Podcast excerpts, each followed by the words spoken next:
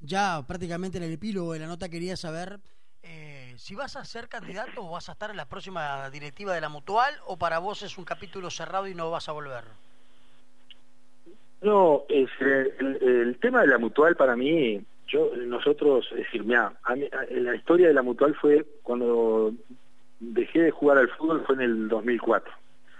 En el 2003 eh, agarra la mutual Sarabia.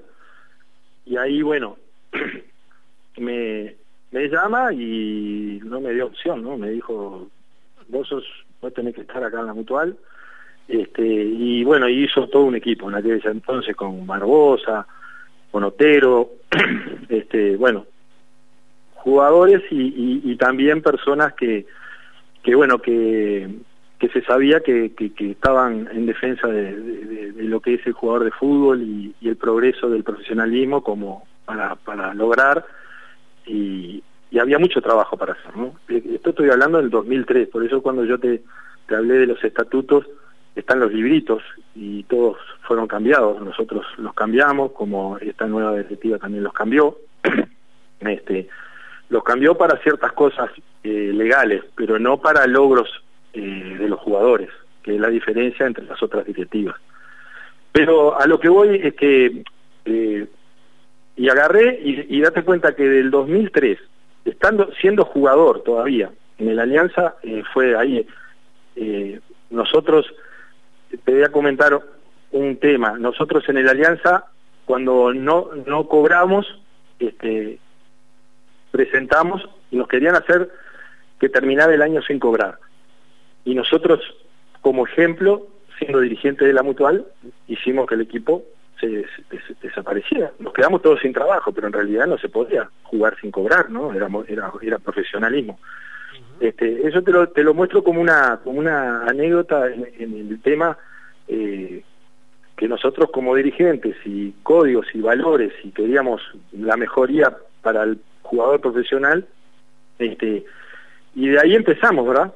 Este, pasé por, desde, yo en la mutual estuve también en la época de Ferreira, vocal, este, siempre estuve en las listas, ¿verdad? O, a veces nos ponían, porque los referentes los ponían, eh, te, llamaban y te no te preguntaban, ¿no? Estás en la lista y no tenías que decir si podías, querías o no, es decir, te obligaban un poco, pero eh, era entendible porque era por una causa eh, digna y, y, hermosa, ¿verdad? Entonces, después pasé a ser tesorero, pasé y bueno, terminé siendo secretario, ¿verdad? Este, y, te digo que fueron 14, 15, no sé, por ahí fueron años. Por eso eh, nosotros agarramos a una mutual que entrenaban en un cantero o alquilaban unos campitos en Camino a Carrasco. ¿ah? Y nosotros la dejamos con un complejo enorme. Ese complejo este, eh, se hizo a, pulmón, no es que cayeron y, encontramos unos empresarios y nos dieron toda la plata, no, se fue haciendo de a poco, este, con, con estrategias, con pedidos, con ayudas, con ahorros, este, con, los derechos televisivos que de los, de los jugadores, porque, porque la mutual es de los jugadores, es de todos los jugadores de fútbol. Este, si bien, lamentablemente, nosotros una de las cosas que siempre le decíamos, a veces cuando estábamos en los planteles como capitales, muchachos, la mutual no es solo cuando no te paga el club y te quiera reclamar. La mutual tenemos que estar, eh, ir siempre, o cuando nosotros inventamos el tema de la canasta, ¿ah? y, eran canastas de verdad en la época que dábamos nosotros, eran canastas de verdad. Entonces, este, teníamos presupuestos, indudablemente a veces le pedíamos eh, ayuda o mano, pero siempre era todo para el jugador. Pero el jugador, este, a nivel eh, de estatuto, también lo teníamos que hacer crecer. Y bueno, y hubo muchos logros, por eso te nombré el, el seguro de paro, este, bueno, el tema de, las vacaciones, había mil inconvenientes, no sé si te acuerdas, cuando estaba en la liguilla, el, jugador no tenía ni licencia. Es decir, hubo, hubo tantos logros que yo ahora no voy a parar porque si no no vamos a cortar, no vamos a pasar para el otro corte. Y yo creo que viví una época hermosa en la mutual. Este, y ya, la, ya, está, ya está, la verdad que este, lo que lo que siento lamentablemente es una tristeza, que sé que más tarde o más, más tarde o más temprano se va a reconocer, y se va a saber todo lo, la, realmente de las diferencias, ¿verdad? Este, y, reitero que cuando yo digo eh, periodistas de, de, alta, yo por ejemplo cuando estuvieron todos los líos, eh, me decían por qué yo no salía, yo no estaba, y yo salí una vez sola. Y creo que esta es la segunda vez que hablo. Este, creo que porque me siento cómodo con ustedes hablando, este, y sé que son muy buenos periodistas, este, porque ya sé quiénes son. Entonces, eh, con la única persona que yo hablé en el, en, el, peor momento de, aquel, de aquel momento, este, fue como a al único. Una, fue una nota de casi dos horas. Yo dije todo, más o menos como acá, ¿eh? Dije, ahora digo algunas cosas que ya pasaron indudablemente, pero en aquel momento dije todo.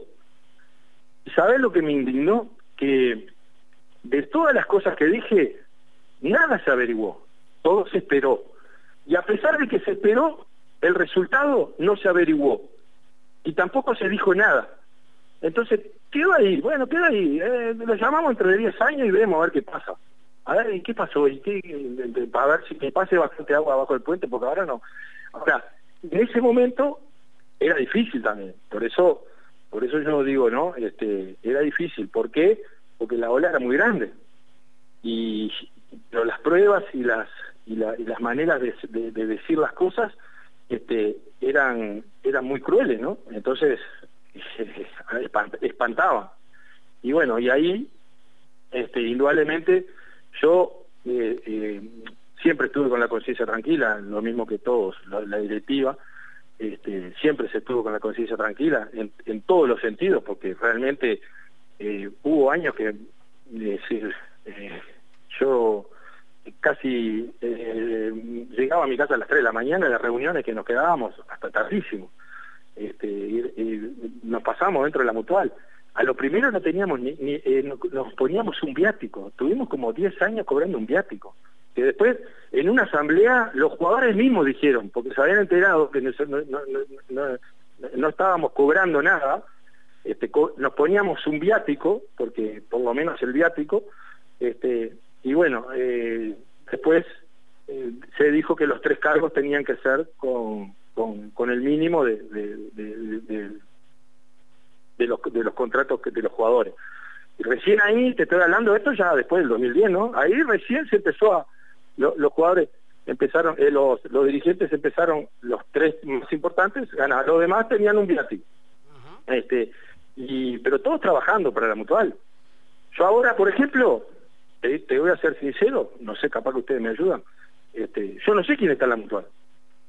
En realidad ahora no sé, escuché lo de Tulián, eso que salió, pero en realidad no sé, no sé quién está, no sé quién es el, el tesorero, no sé quién es el, eh, bueno, no sé, el secretario creo que sí, el presidente quedó no sé quién, pero después, ¿quién, más está? Es decir, como, como en aquella época nosotros, que estaba Edison Suárez, habían muchos más que no tenían cargo, que vamos a decir, eh, estaban dentro de la directiva, de los nueve, este, pero que eran jugadores importantes, y se sabía.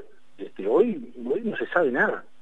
Entonces, eh, a lo que voy el siguiente, y bueno, y después me puse a hacer el curso y dije, está, este, una etapa hermosa, divina, me siento en este momento medio triste por todas las cosas que no, que, que, quedaron ahí, que yo sé que más tarde o más temprano se van a, se van a, saber porque hay un antes, un durante y un después. Eso no, no hay vuelta, eso es como la vida el que fuma toda la vida, eh, por más que se cuide los últimos cinco años, y bueno, no tener más chance de morir de, de, cáncer, ¿verdad? Ahora, lo que uno está tranquilo y con la conciencia tranquila, que es lo más importante. Y ahora, bueno, con el tema de técnico, que en este momento, como como le dije, que había, estado en Miramar estos dos años, este, aprendiendo mucho y, bueno, un club que, que me, me, abrió las puertas.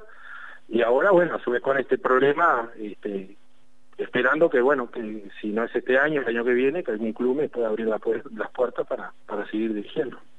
Muy bien. Fernando, queremos agradecerte. Eh, la verdad, eh, la, charla derivó en cosas eh, muy interesantes.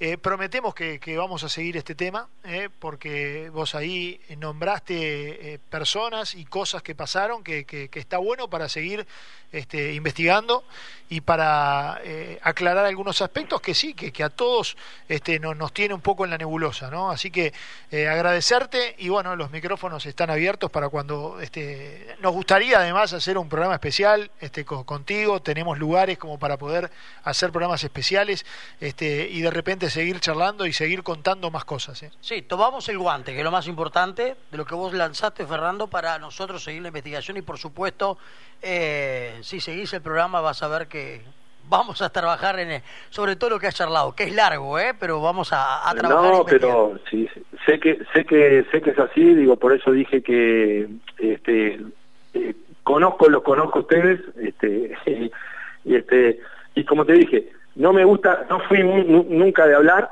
este, no me gustó andar saliendo en todos lados a hablar, este, sí, como le dije, hablé esa vez, este, después creo que la, otra vez creo que fue una vez con Bahillo, creo, pero ya ahí no me gustó mucho porque ahí se te miran, ah, pero entonces está al lado de Tenfield, y yo con Tenfield no tengo ni idea, no tengo nada. Este, yo sé lo que hacía la mutual y todo lo que logramos y, y aparte no tuve 10 meses, tuve 14 años. Y y, pasé por todos los, puestos. Eh, pero a mí la verdad me reconforta, me sentí muy muy bien con ustedes, verdad.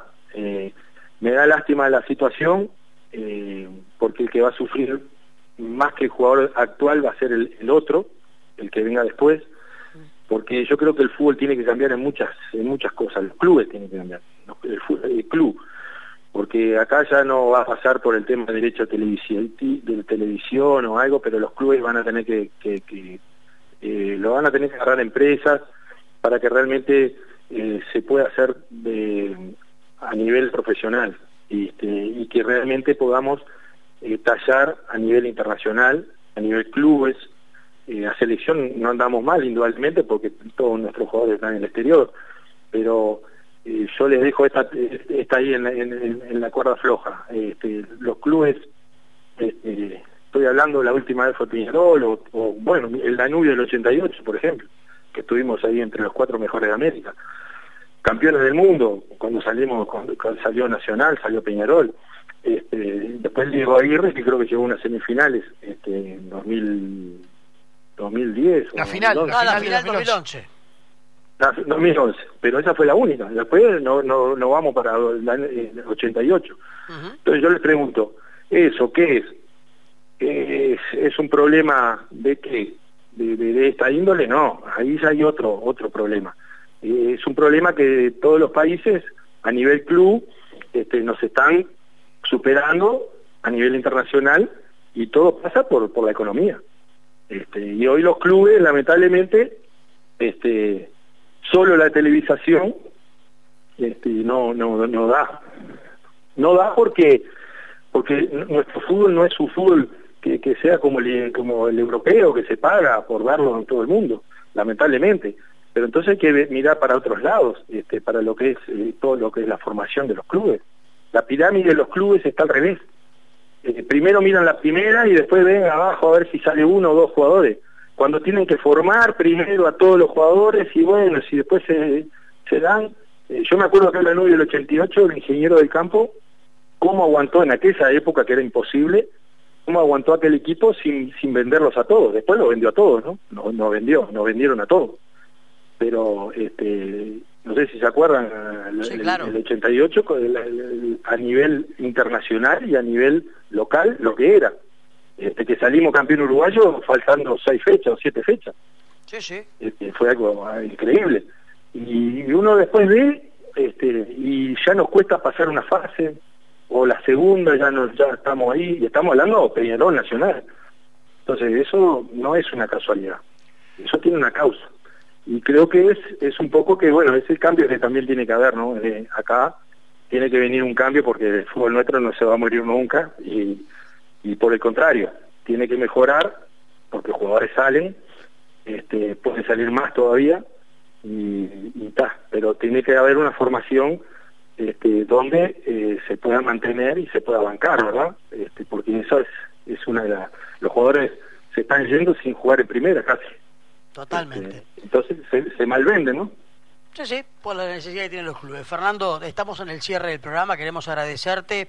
Y bueno, te invitamos a que nos sigas porque vas a ver que la investigación va a seguir su curso. ¿eh? Así que te mandamos un fuerte abrazo. ¿Cómo no? ¿Cómo no? Y, les agradezco mucho por la, por la llamada y bueno, un saludo a toda la audiencia. Un muy gran abrazo, Fernando. ¿eh? Señores, Fernando Canapis, en una nota extensa, pero que dijo muchas cosas. ¿eh?